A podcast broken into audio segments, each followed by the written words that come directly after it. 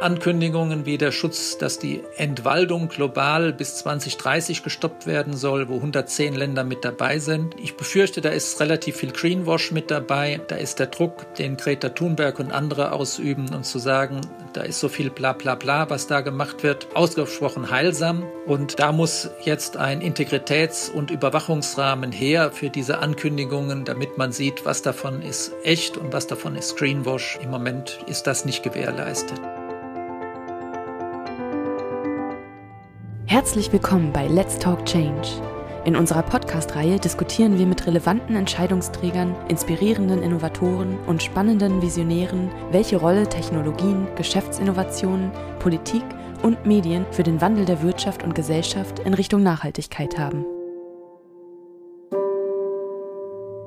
Mein Name ist David Wortmann. Mit dieser Episode beende ich unsere kleine Serie zum internationalen Weltklimagipfel in Glasgow.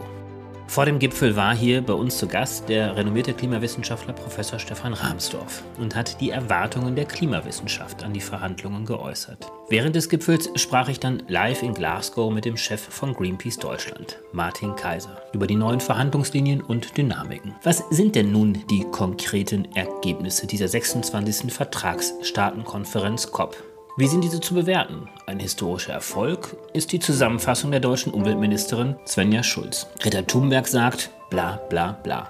Wahrscheinlich weiß kaum jemand besser, all dies einzuordnen als Christoph Balz der seit der COP 1 1995 in Berlin Teilnehmer jeder einzelnen Klimakonferenz war. Christoph ist Chef von German Watch, einer der profiliertesten deutschen Umwelt- und Entwicklungsorganisationen, die sich im Dialog mit der Politik und der Wirtschaft sowie durch die Information und Mobilisierung der Zivilgesellschaft seit drei Jahrzehnten für den Erhalt unserer natürlichen Lebensgrundlagen einsetzt.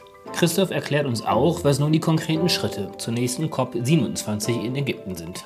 Wie ihr wisst, geht es mir in unseren Let's Talk Change Gesprächen insbesondere auch darum, was wir von unseren Gesprächspartnerinnen lernen können. Von Christoph lernen wir über die wichtige Rolle der Zivilgesellschaft. Warum trotz aller Rückschläge und kleiner Schritte der letzten Jahrzehnte er trotzdem positiv ist, dass wir den gesellschaftlichen Kipppunkt zum Erhalt unserer natürlichen Lebensgrundlagen doch noch schaffen. Und was es dazu jetzt braucht.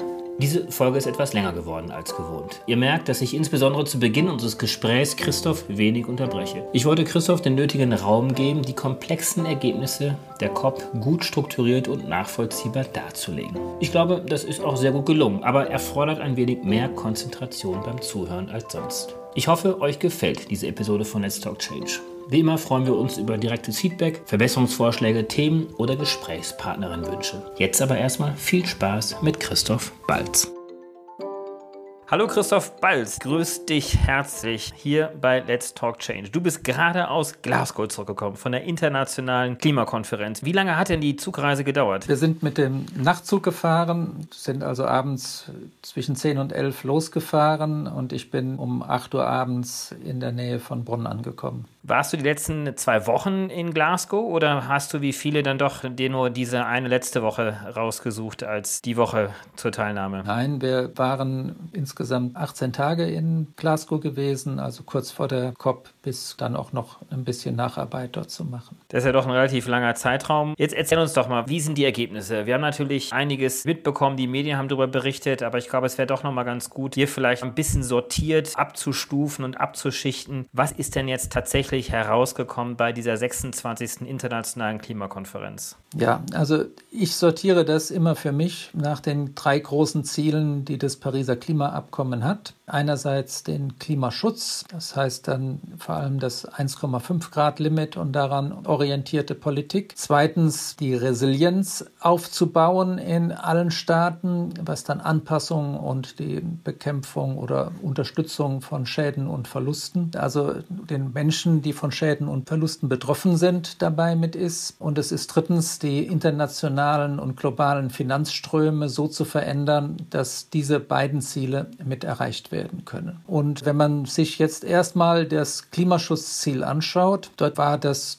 erklärte Ziel des Gipfels, dass das 1,5 Grad Limit wieder in Reichweite kommt. Und dieses Ziel ist zumindest noch nicht erreicht worden auf dem Klimagipfel. Von dem her ist das kein gutes Ergebnis. Vielleicht um das einzusortieren, wir wissen ja alle, dass in Paris 2015 eben dieses 1,5 eigentlich ja auch 2 Grad Ziel ausgerufen worden ist, seitdem ja die CO2-Emissionen faktisch weiter gestiegen sind. Das heißt, wir sind ja nicht näher, sondern eigentlich viel weiter von diesem CO2-Reduktionspfad entfernt. Umso wichtiger wäre es gewesen, dieses 1,5 Grad tatsächlich nochmal festzuhalten. Ja, das würde ich dann doch noch ein bisschen anders einbetten. Wir sind vor Paris auf eine Welt von über 4 Grad Temperaturanstieg drauf zugegangen. Und das ist eine absolut desaströse Entwicklung, wenn wir das im Laufe dieses Jahrhunderts oder auch darüber hinaus bekommen würden. Da wäre große Teile des Planeten schlichtweg nicht mehr bewohnbar und es ist die Frage, ob eine menschliche Zivilisation dann wirklich weiter bestehen könnte. Durch die Fortschritte, die es seit Paris gegeben hat, waren wir vor der Konferenz, dass wenn alle Ziele eingehalten würden, die die Staaten vorlegen, bei den Langfristzielen bei etwas über zwei Grad gewesen. Und wenn man aber anschaut, die immer schwieriger und unbequemeren Kurzfristziele bis 2030, die dann dorthin führen sollen zu den Langfristzielen, da waren wir erst bei 2,7 Grad gewesen. Und die sind ja auch noch längst nicht alle umgesetzt. Auch in Deutschland haben wir noch eine große Lücke zwischen der Umsetzung der Ziele, die wir uns gesetzt haben. Das heißt, wir haben immer diese unterschiedlichen Horizonte dazu. Und wenn man sich jetzt anschaut, wo wir nach dem Klimagipfel von Glasgow stehen, in der Umsetzung hat sich dabei wenig getan. Das ist auch nicht die Aufgabe des Gipfels, selber umzusetzen. Aber bei den Zielen ist es so, dass wir, wenn man sich die Langfristziele anschaut und sich vorstellen würde, die würden allesamt stringent umgesetzt ab jetzt, dann würden wir auf eine 1,8 bis 1,9 Grad Welt zulaufen. Dann wären wir also deutlich näher an das 1,5 Grad Limit herangerückt. Wenn man sich aber die 2030er Ziele anschaut, die die Staaten sich gesetzt haben, die eben oft noch total überhaupt nicht passen zu den Langfristzielen, die man aufgestellt hat. Dann sind wir jetzt nach dem Klimagipfel auf einem Pfad von 2,4 Grad, haben also von 2,7 auf 2,4 Grad das verbessert. Es lohnt sich, um jedes Zehntel Grad zu kämpfen, aber es ist eine Riesenlücke noch zu dem 1,5 Grad Pfad. Das also zur Einbettung. Und vor diesem Hintergrund muss man jetzt sehen, was kann denn dieser Gipfel leisten, um diese Lücke weiter zu schließen. Und dort ist auf der einen Seite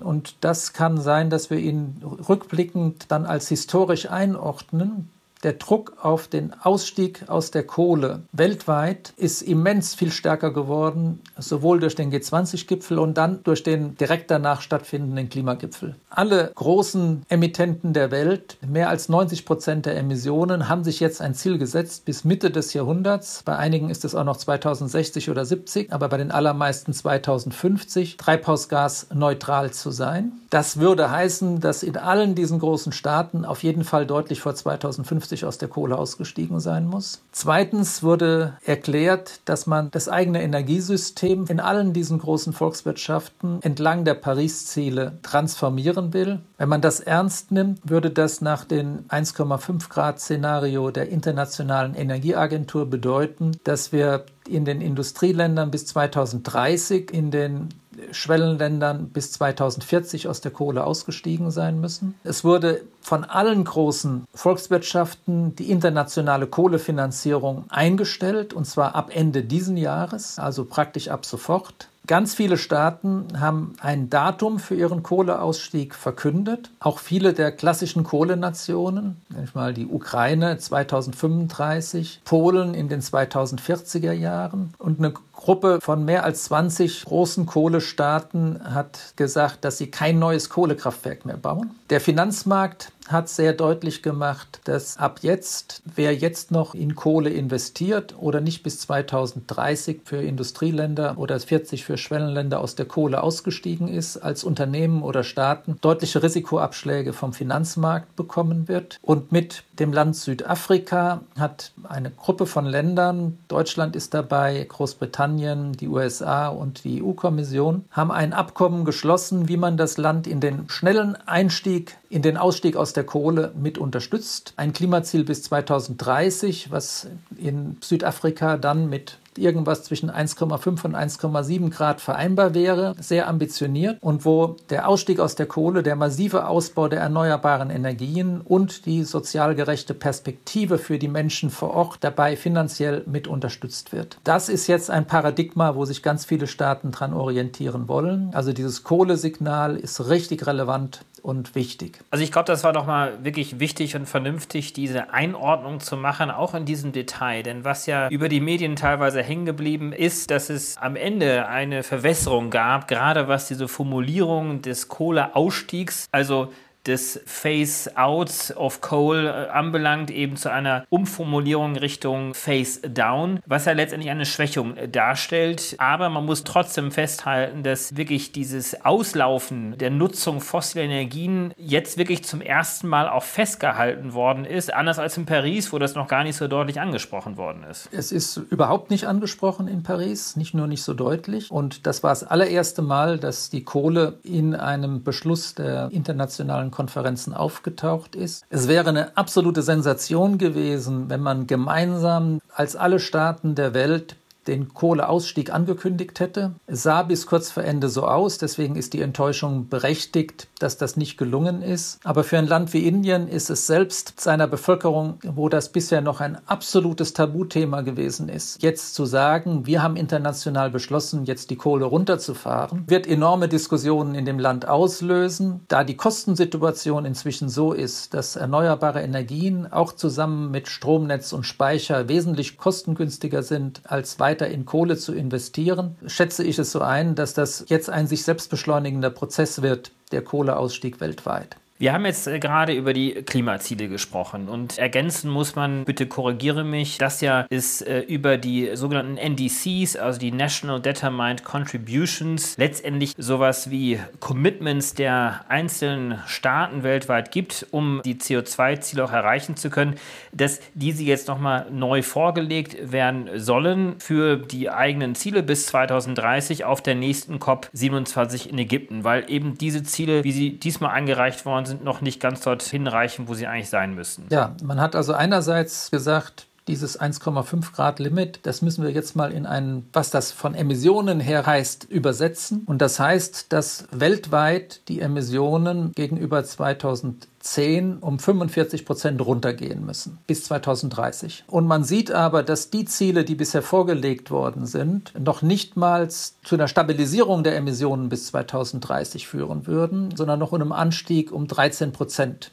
Und von dem her hat man dann beschlossen zu sagen, die, die bisher noch keine neuen Ziele vorgelegt haben oder die ihre Ziele unverändert vorgelegt haben, das sind ganz in erster Linie China und Indien, die noch keine Ziele vorgelegt haben, oder Länder wie Brasilien und Australien, die unverschämt schlechte Ziele vorgelegt haben, dass von denen erwartet wird, dass sie im nächsten Jahr deutlich verbesserte Ziele mit vorlegen. Und das wird entscheidend sein, ob 1,5 Grad im besten Fall, wenn die Ziele alle erreicht würden, wieder in Reichweite kommt. Darüber hinaus aber sollen alle anderen Staaten prüfen, wie sie ihr Klimaziel noch vor 2030 erhöhen können. Und jetzt werden sie jedes Jahr dazu aufgerufen werden, zu zeigen, wie sie diese Lücke weiter schließen, dass die immer kleiner wird auf dem Weg nach 2030 und wir auf den richtigen Pfad dabei mitkommen. Das heißt also, auch Deutschland und die EU müssten mindestens nächstes Jahr eine Strategie vorlegen, wie sie diese Lücke im Lauf der nächsten Jahre so eindämmen wollen, dass sie auf einen 1,5 Grad Pfad kommen dazu. Auch da ist von den Zielen her noch eine nicht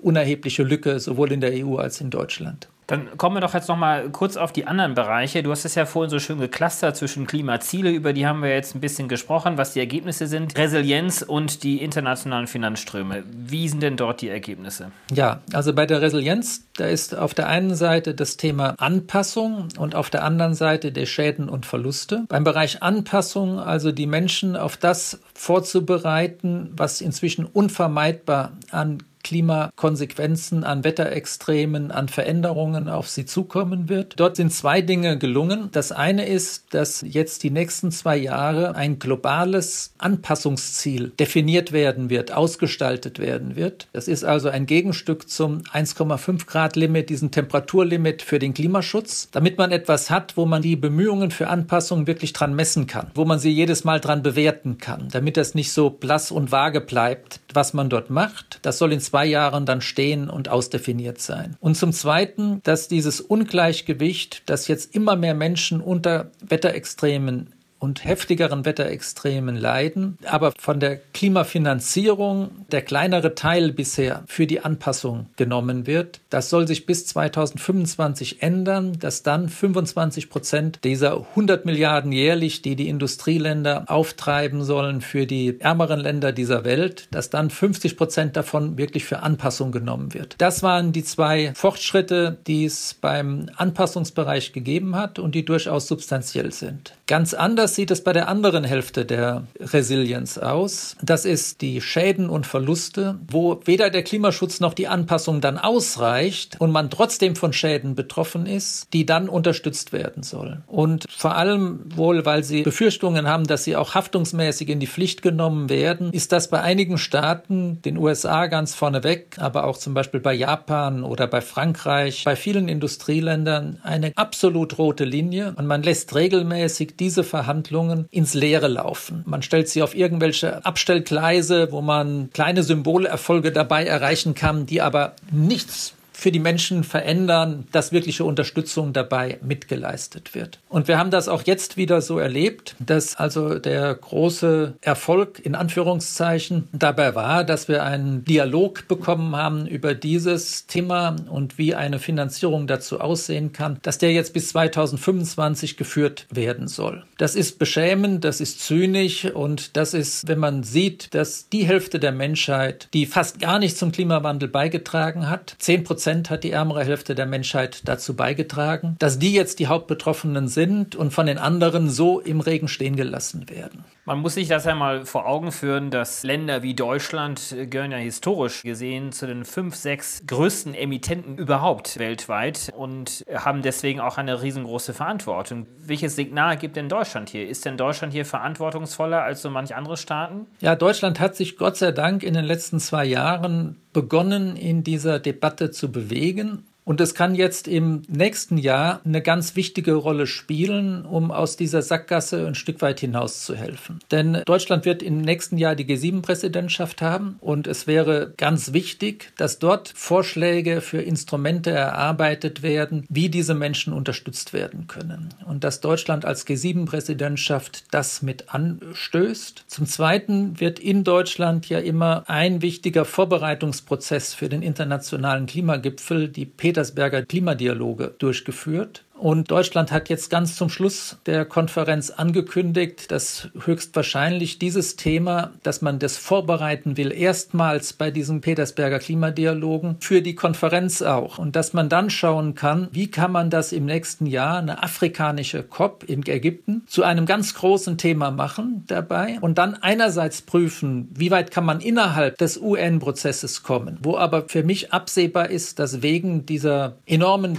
das muss man ja im Konsens erreichen, wegen dieser Vetomacht, gerade von den USA, wo wieder hier verschiedenste Rechtsanwälte nur da waren, um überall auf die Texte draufzuschauen, dass man nichts macht, was irgendwie haftungsrechtliche Konsequenzen für die USA dabei haben könnte. Ich sehe nicht, dass sich das verändert, nicht unter einer demokratischen und schon gar nicht unter einer republikanischen Regierung in den USA, es sei denn, dass große Klagen gewonnen würden. Das heißt, man muss schauen, was kann man in diesem UN-Prozess erreichen und man muss parallel eine Vorrat Vorreiterinitiative mit den Staaten, die bereit sind, voranzugehen, auf den Weg bringen, um hier entsprechende Instrumente, wo man einige davon schon im G7-Prozess in Auftrag geben könnte, zu gestalten, wie diese Instrumente aussehen könnten dabei und dass man das dann beim nächsten Klimagipfel, anlässlich des nächsten Klimagipfels auf den Weg bringt, um endlich der zynischen Art miteinander dies mit Sackgassen zu verhandeln hier ein Ende macht. Dann kommen wir doch mal vielleicht zu dem Bereich Finanzen, Finanzströme. Also Finanzströme, das unterteilt sich wiederum einerseits in die öffentlichen Finanzströme, also da, wo Staaten Geld in die Hand nehmen und auf der anderen Seite, dass man den privaten Sektor den Rahmen geben muss, dass sein Geld nicht länger in klimaschädliche, sondern in klimaverträgliche Produkte und Infrastrukturen hinein investiert wird. Und bei den öffentlichen Finanzströmen, dort ist das große Klimaziel gewesen, dass die Industrieländer versprochen hatten, ab 2020 jährlich mindestens 100 Milliarden für die ärmeren Länder zu mobilisieren. Dieses Ziel mussten sie kurz vorher erklären, dass sie das nicht erreicht haben. Man hat 80 Milliarden erreicht im Jahr 2020 und eben nicht 100 Milliarden. Das liegt maßgeblich an den Ländern, die ganz ausgestiegen sind bei der Klimafinanzierung. Das waren die USA unter Trump, das waren Australien gewesen und die anderen konnten diese Lücke nicht dementsprechend füllen oder haben sie nicht gefüllt. Und man hat jetzt zugesagt, dass man allerspätestens 2023 dann auf dem Niveau von den 100 Milliarden sein wird und dass man anstrebt, dass man bis 2025 dann eben höhere Beträge als die 100 Milliarden zahlt und damit im Durchschnitt der fünf Jahre die 100 Milliarden dann erreichen würde zwischen 2020 und 2025. Das hat man aber auf Druck der USA, die das wiederum blockiert haben, nicht in ein wirklich verbindliches Ziel gebracht, sondern in eine Ankündigung dabei. Das ist also ein halbseidener Fortschritt, der viel besser ist als nichts, aber der viel schlechter ist als das, was eigentlich notwendig wäre. Der zweite große Prozess ist dann, dass es ab 2025 ein neues Finanzziel geben soll. Da ist jetzt der Verhandlungsprozess dazu formal gestartet worden. Das wird absehbar ein ganz anderes Paradigma werden der internationalen Klimafinanzierung. Dort wird angestrebt, wird man sehen, ob man Konsens bekommt, aber angestrebt, dass eben nicht mehr einfach ein paar Länder sagen, wie viel sind sie bereit zu zahlen, sondern dass der Bedarf, um einerseits 1,5 Grad Strategien der Länder zu unterstützen, der ärmeren Länder, Anpassung zu unterstützen und, das ist jetzt noch offen, möglicherweise auch Loss and Damage, wie das dabei mit einbezogen wird, dass das der treibende Faktor sein wird. Das würde vermutlich bedeuten, dass irgendwo die Klimafinanzierung auf das 7 bis 15-fache ansteigen würde von den 100 Milliarden, die man jetzt hat. Und dazu will man dann aber auch die anderen großen Emittenten und reichen Länder, also ich sag mal so China, Singapur und die großen Ölländer, um dem ein bisschen einen Namen zu geben, dass die mit einzahlen dabei, dass das also nicht allein die Industrieländer sind. Und man würde auch neue Instrumente, wie etwa die Nutzung der Sonderziehungsrechte vom internationalen Internationalen Währungsfonds, dass die einen wichtigen Teil dieser Finanzierung mitleisten können, heranziehen. Und man will auch, China sträubt sich da noch, aber man will auch die Verknüpfung mit der Entschuldung der Staaten dabei mit anschauen. 85 der armen Entwicklungsländer stehen nach Corona kurz vor dem Staatsbankrott. Und das heißt, man kann hier nicht einfach nur sagen, wir geben neue Kredite für diese Länder schon gar nicht, die könnten sie nicht zurückzahlen, sondern man muss auch schauen, wie das mit dieser Entschuldungsstrategie verknüpft wird. Und China ist inzwischen der Geldgeber, der am meisten Geld an Entwicklungsländer verliehen hat, also wo die Entwicklungsländer am meisten bei verschuldet sind. Das muss man für die Debatte auch verstehen. Aber dieses wird ein riesen Verhandlungsstrang jetzt für die nächsten Jahre werden. Das wird dabei stark mit ins Zentrum hineinrutschen. Da wäre auch wichtig, dass der deutsche Koalitionsvertrag den notwendigen finanziellen Spielraum im Laufe der Legislaturperiode für schafft. Und dann gibt es ja noch Artikel 6. Den Artikel 6, den kann man, wenn man will, bei der Finanzierung mit einordnen. Den kann man auch beim Klima Klimaschutz mit einordnen. Der ist, dass Staaten gemeinsam ihr Ziel erreichen, entweder indem sie selber Emissionshandelssysteme miteinander verknüpfen, das ist der Artikel 6.2, oder indem sie projektbasierten Emissionshandel erlauben oder indem sie ohne Emissionshandel miteinander Ziele verknüpfen. Und das ist jetzt erstmal gelungen, dieses Regelbuch zu verabschieden, wie auch die anderen Restregeln für das Pariser Abkommen sind allesamt verabschiedet worden zu Transparenz und dass man auch alle fünf Jahre dann einen gemeinsamen Anlauf nochmal nimmt, die Ziele zu verschärfen. Aber beim Artikel 6, da sind einige der großen Schlupflöcher, es ist der Riegel gut vorgeschoben worden, aber ein gewaltiges Schlupfloch ist aufgemacht worden dabei. Das ist, dass die alten Zertifikate aus den Kyoto-Handelssystemen ab 2013 mit genutzt werden können. Das heißt, das ist alles schon Vergangenheit. Das bringt keinen zusätzlichen Klimaschutz mehr, aber man kann es dann von heutigen Klimaschutzzielen abziehen sich dabei, wenn man es dementsprechend mitbenutzt. Und es gibt extrem unterschiedliche Berechnungen, wie hoch dieser Anteil ist. Ich tendiere im Moment dahin, von den Wissenschaftlern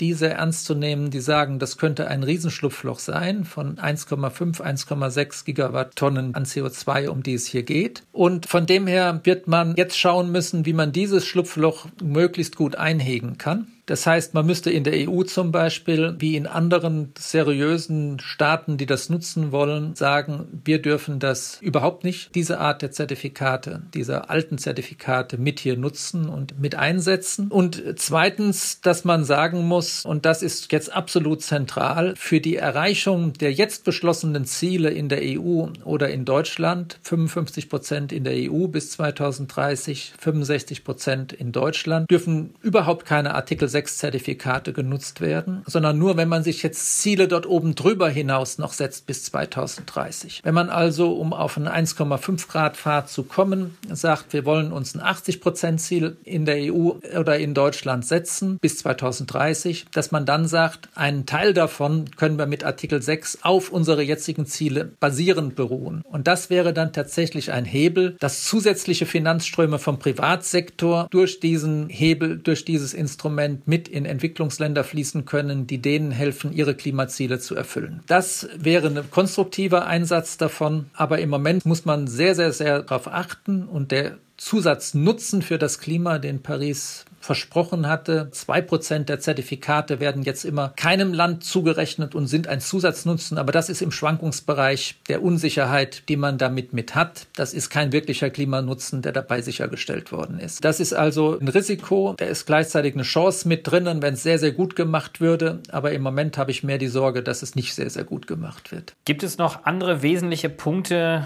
die einfach wichtig wären, ja. festzuhalten. Ich würde sonst sehr gerne mal fragen, wie du die COP bewertest. Aber ich möchte gerne mal die Gelegenheit geben, noch die ein, zwei Punkte noch zu nennen, wenn da noch welche sind. Es gab ja sehr, sehr viele Ankündigungen, die es dort neben den offiziellen Verhandlungen gegeben hat. Da ist das, was der Finanzsektor angekündigt hat, sehr, sehr wichtig, dass eigentlich jetzt zunehmend von allen Unternehmen erwartet wird, dass sie einen Plan vorlegen, wie sie bis 2050 und wenn man von Deutschland aus betrachtet, bis 2045 Treibhausgas erdgasneutral sind und dass man das in Meilensteine alle fünf Jahre runterbringt, die dann vom Finanzmarkt auch bewertet werden, ob das Unternehmen auf diesem Weg ist oder nicht auf diesem Weg ist. Und Großbritannien hat sogar angekündigt, der Finanzminister, dass sie dazu ein Gesetz einbringen, wo sie das für alle Unternehmen jetzt gesetzlich vorschreiben in dieser Form, damit das der Finanzsektor dementsprechend mitbewerten kann. Das kann die Dynamisierung sehr stark vorantreiben und das neben dem Kohleausstieg auch den Druck auf andere fossile Strukturen oder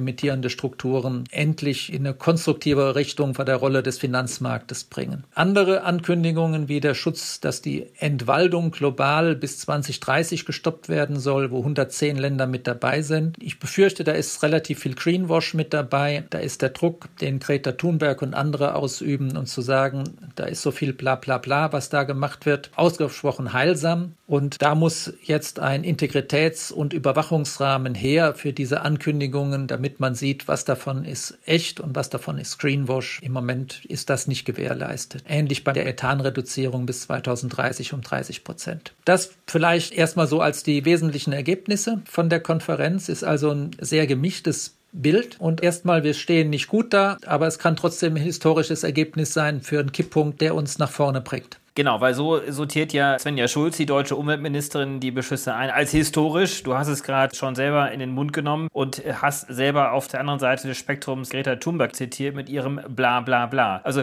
irgendwo dazwischen befinden sich die Ergebnisse. Nein, nicht dazwischen. Nein, nein, nein. Das ist falsch. Ähm, sondern beides ist richtig. Es gibt Teile, die richtig das Potenzial haben, historisch zu werden. Ich würde das erst mich trauen, in fünf Jahren in den Mund zu nehmen, wenn man sieht, das hat es wirklich bewirkt. Das ist der Kohleausstieg vor allem, wenn der massiv vorangetrieben wird weltweit. Und es gibt vieles anderes, wo es hier einfach Ankündigungen gemacht wurden, wo überhaupt nicht klar ist, ob sie gedeckt sind. Und das ist bla bla bla, solange diese Transparenz nicht da ist. Das heißt, beides stimmt für diesen Gipfel. Du bist selber, ich habe das doch mal nachgelesen, 1991 bei German Watch eingetreten. Jetzt laufen die COPs also diese internationalen Klimakonferenzen, schlussendlich ja auch schon roundabout seit 1992, seit Rio. Und ich gehe mal davon aus, dass du über all die Jahre, über all die Jahrzehnte hinweg all die COPs beobachtet hast. Du bist vielleicht nicht immer da gewesen. Summa summarum, glaubst du, dass dieser Prozess immer noch ein Prozess ist, der wirksam ist oder dann doch schlussendlich ins Leere läuft, weil vieles häufig angekündigt worden ist, aber dann letztendlich ja gar nicht umgesetzt worden ist? Also ich war in der Tat von COP 1 1995 1994 bis heute bei allen COPs dabei, und zwar vom Anfang bis zu Ende. Und ich finde es aber ein bisschen müßig, jetzt die alten COPs zu bewerten dabei, denn es war eben jahrzehntelang der Versuch, etwas wie das Pariser Abkommen auf den Weg zu bringen. Und davor war alles extrem halbseiden und der Versuch, einen Konsens in diese Richtung weltweit aufzubauen. Aber was wir seit Paris gesehen haben,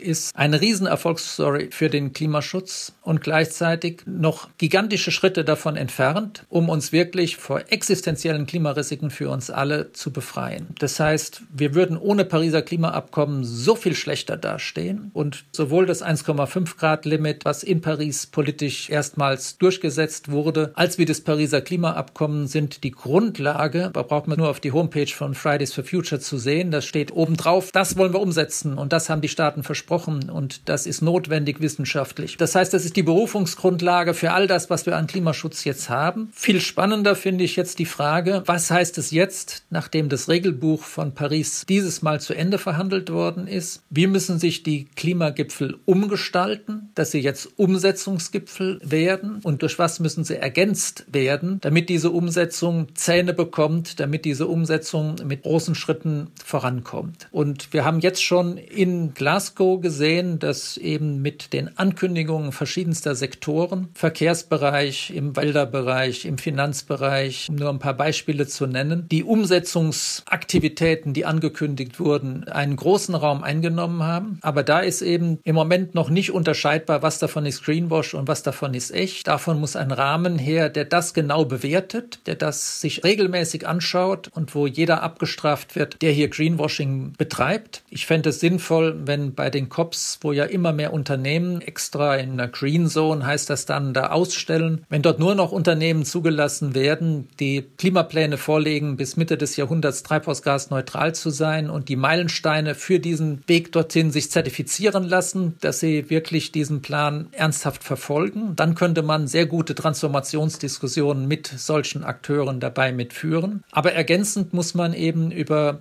Instrumente nachdenken, wie man diesen Klimaprozess über den Klimagipfel der UNO hinaus weiter mit vorantreiben kann. Da ist von den Staaten extrem relevant diese Abkommen, wie sie jetzt mit Südafrika geschlossen wurden, um gemeinsam mit großen Ländern oder auch mit armen Ländern die Pakete für Klimaschutz und Resilienz, die man als Ziele sich setzt, auch gemeinsam umzusetzen. Das ist eine ganz neue Form der Klimaaußenpolitik, sehr vielversprechend, wie sich das im Moment anlässt. Da muss man über solche Dinge nachdenken, wie das, was Deutschland jetzt beim G7-Gipfel auf den Pfad bringen will, was sie in Klimaclub oder inzwischen Klimaallianz nennen, wo also versucht wird, dass ambitionierte Staaten, die sich ambitionierte Ziele setzen, zusammenkommen und sich gemeinsam einen Wettbewerbsschutz aufbauen gegen die Staaten, die das nicht machen und die aber gleichzeitig, so ist es im Moment angekündigt, den ärmeren Staaten auf der Welt die Möglichkeit finanzieren, sich so umzustellen, dass sie daran teilnehmen können an diesem Club. Könnte dann so aussehen, dass eben in so einem Vertrag mit Südafrika genau das ermöglicht wird, dass Südafrika der Weg gebahnt wird, an so einem Club teilzunehmen, obwohl es jetzt noch nicht dazu teilnehmen könnte. Das würde die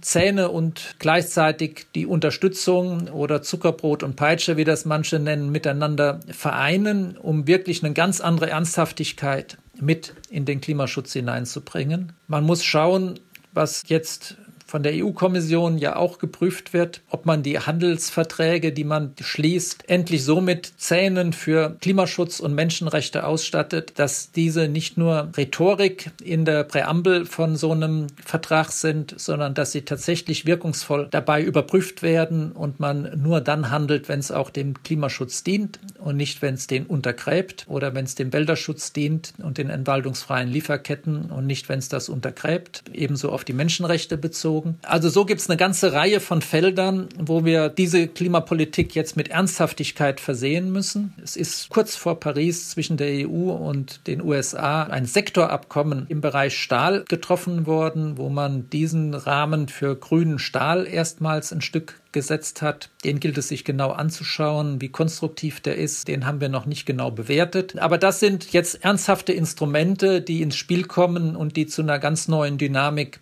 dazu mitführen können. Und das muss man zusätzlich zum UN-Prozess jetzt mit anschauen. Also weg von Ankündigungsgipfeln hin zu Umsetzungsgipfeln. Dennoch möchte ich nochmal nachfragen, wir wollen ja auch von dir lernen und von deiner Arbeit auch lernen und wie du auch die gesamte zivilgesellschaftliche Arbeit bewertest der letzten Jahrzehnte. Du hast ja zu Recht darauf hingewiesen, dass es durchaus müßig ist, jetzt über die einzelnen Ergebnisse der einzelnen Cops zu sprechen. Gebe ich dir vollkommen recht. Schlussendlich haben wir trotzdem das Gefühl, und du hast es ja gerade selber so ein bisschen formuliert, dass wir möglicherweise an so einem Kipppunkt sind, dass wir eben dann doch mehr zu diesen Umsetzungen auch kommen. Was ist denn deine Erklärung dafür, dass wir jetzt dann doch vielleicht zu spät, vielleicht noch ausreichend, aber eben genau an diesem Punkt jetzt angekommen sind, dass wir mit Paris dieses gemeinschaftliche Ziel haben, noch mehr in die Umsetzung kommen? Wie ist es so weit gekommen? Ist es die Erkenntnis, die angereift ist? Ist es dieser Druck der Zivilgesellschaft gewesen? Ist es schlussendlich die Fridays for Future Bewegung, die ja auch international sich sehr stark entfaltet hat? Ist es die Wissenschaft, die da mehr durchgedrungen ist? Wie erklärst du, dass da doch ein bisschen mehr Dynamik inzwischen entstanden ist global? Ich meine, der Druck der Katastrophen auf der einen Seite und dass Geschäftsmodelle in den Bereich des Möglichen gerutscht sind, die vorher viele für so teuer gehalten haben, dass sie das nicht ernsthaft betrachtet haben, dass insbesondere die erneuerbaren Energien inzwischen oft die kostengünstigste Option sind, auch mit Stromnetzen und Speichern zusammen gegenüber den fossilen Energieträgern. Und das war erstmal, glaube ich, für Paris grundlegend, damit dann dieser Staatenkonsens gelungen ist. Die treibende Kraft ist dann auf der einen Seite die Zivilgesellschaft schon vorher gewesen und dann noch mehr geworden durch Fridays for Future oder die anderen Bewegungen, die in den letzten zwei, drei Jahren brillanten Druck weltweit erzeugt haben. Das ist die erneuerbare Kraft für diese ganze Bewegung. Wenn das nicht wäre, wäre das nicht in eine andere Dynamik gekommen. Wir sehen aber jetzt, dass dadurch, dass alle Staaten Treibhausgasneutralitätsziele gesetzt haben, dass es für jedes Unternehmen, was 2050 noch ein Geschäftsmodell haben will, deutlich ist, bis dahin muss ich mein Geschäftsmodell auf Treibhausgasneutralität umgestellt haben. Das heißt, wir sehen jetzt immer mehr Unternehmen, die nicht mehr bremsen, sondern die sagen, wir brauchen die notwendige Rahmensetzung von den Regierungen, damit wir uns dorthin entwickeln können. Das ist ein gigantischer Unterschied, dass diese Gegenlobby damit beginnt umzukippen. Das ist noch nicht passiert. Das ist teilweise passiert, aber noch längst nicht in der Fläche passiert. Wir sehen den Finanzmarkt, der verstanden hat, da war das, was Mark Carney dazu als die Tragödie des kurzfristigen Horizontes bezeichnet hat, also dass die gesehen haben, wenn wir weiter nur die ein paar Monate, Vierteljahre oder maximal zwei Jahre in die Zukunft hineinschauen und hier Dinge investieren, die entweder durch Wetterkatastrophen oder weil die Politik dann handeln muss aufgrund dieser Wetterkatastrophen wieder, obwohl wir sie investiert haben, außer Verkehr gezogen werden, dann kann das dazu führen, dass deswegen wir eine riesen neue Finanzkrise mit reinkommen dazu, wenn diese Stranded Assets sozusagen alle nicht umgesetzt werden können.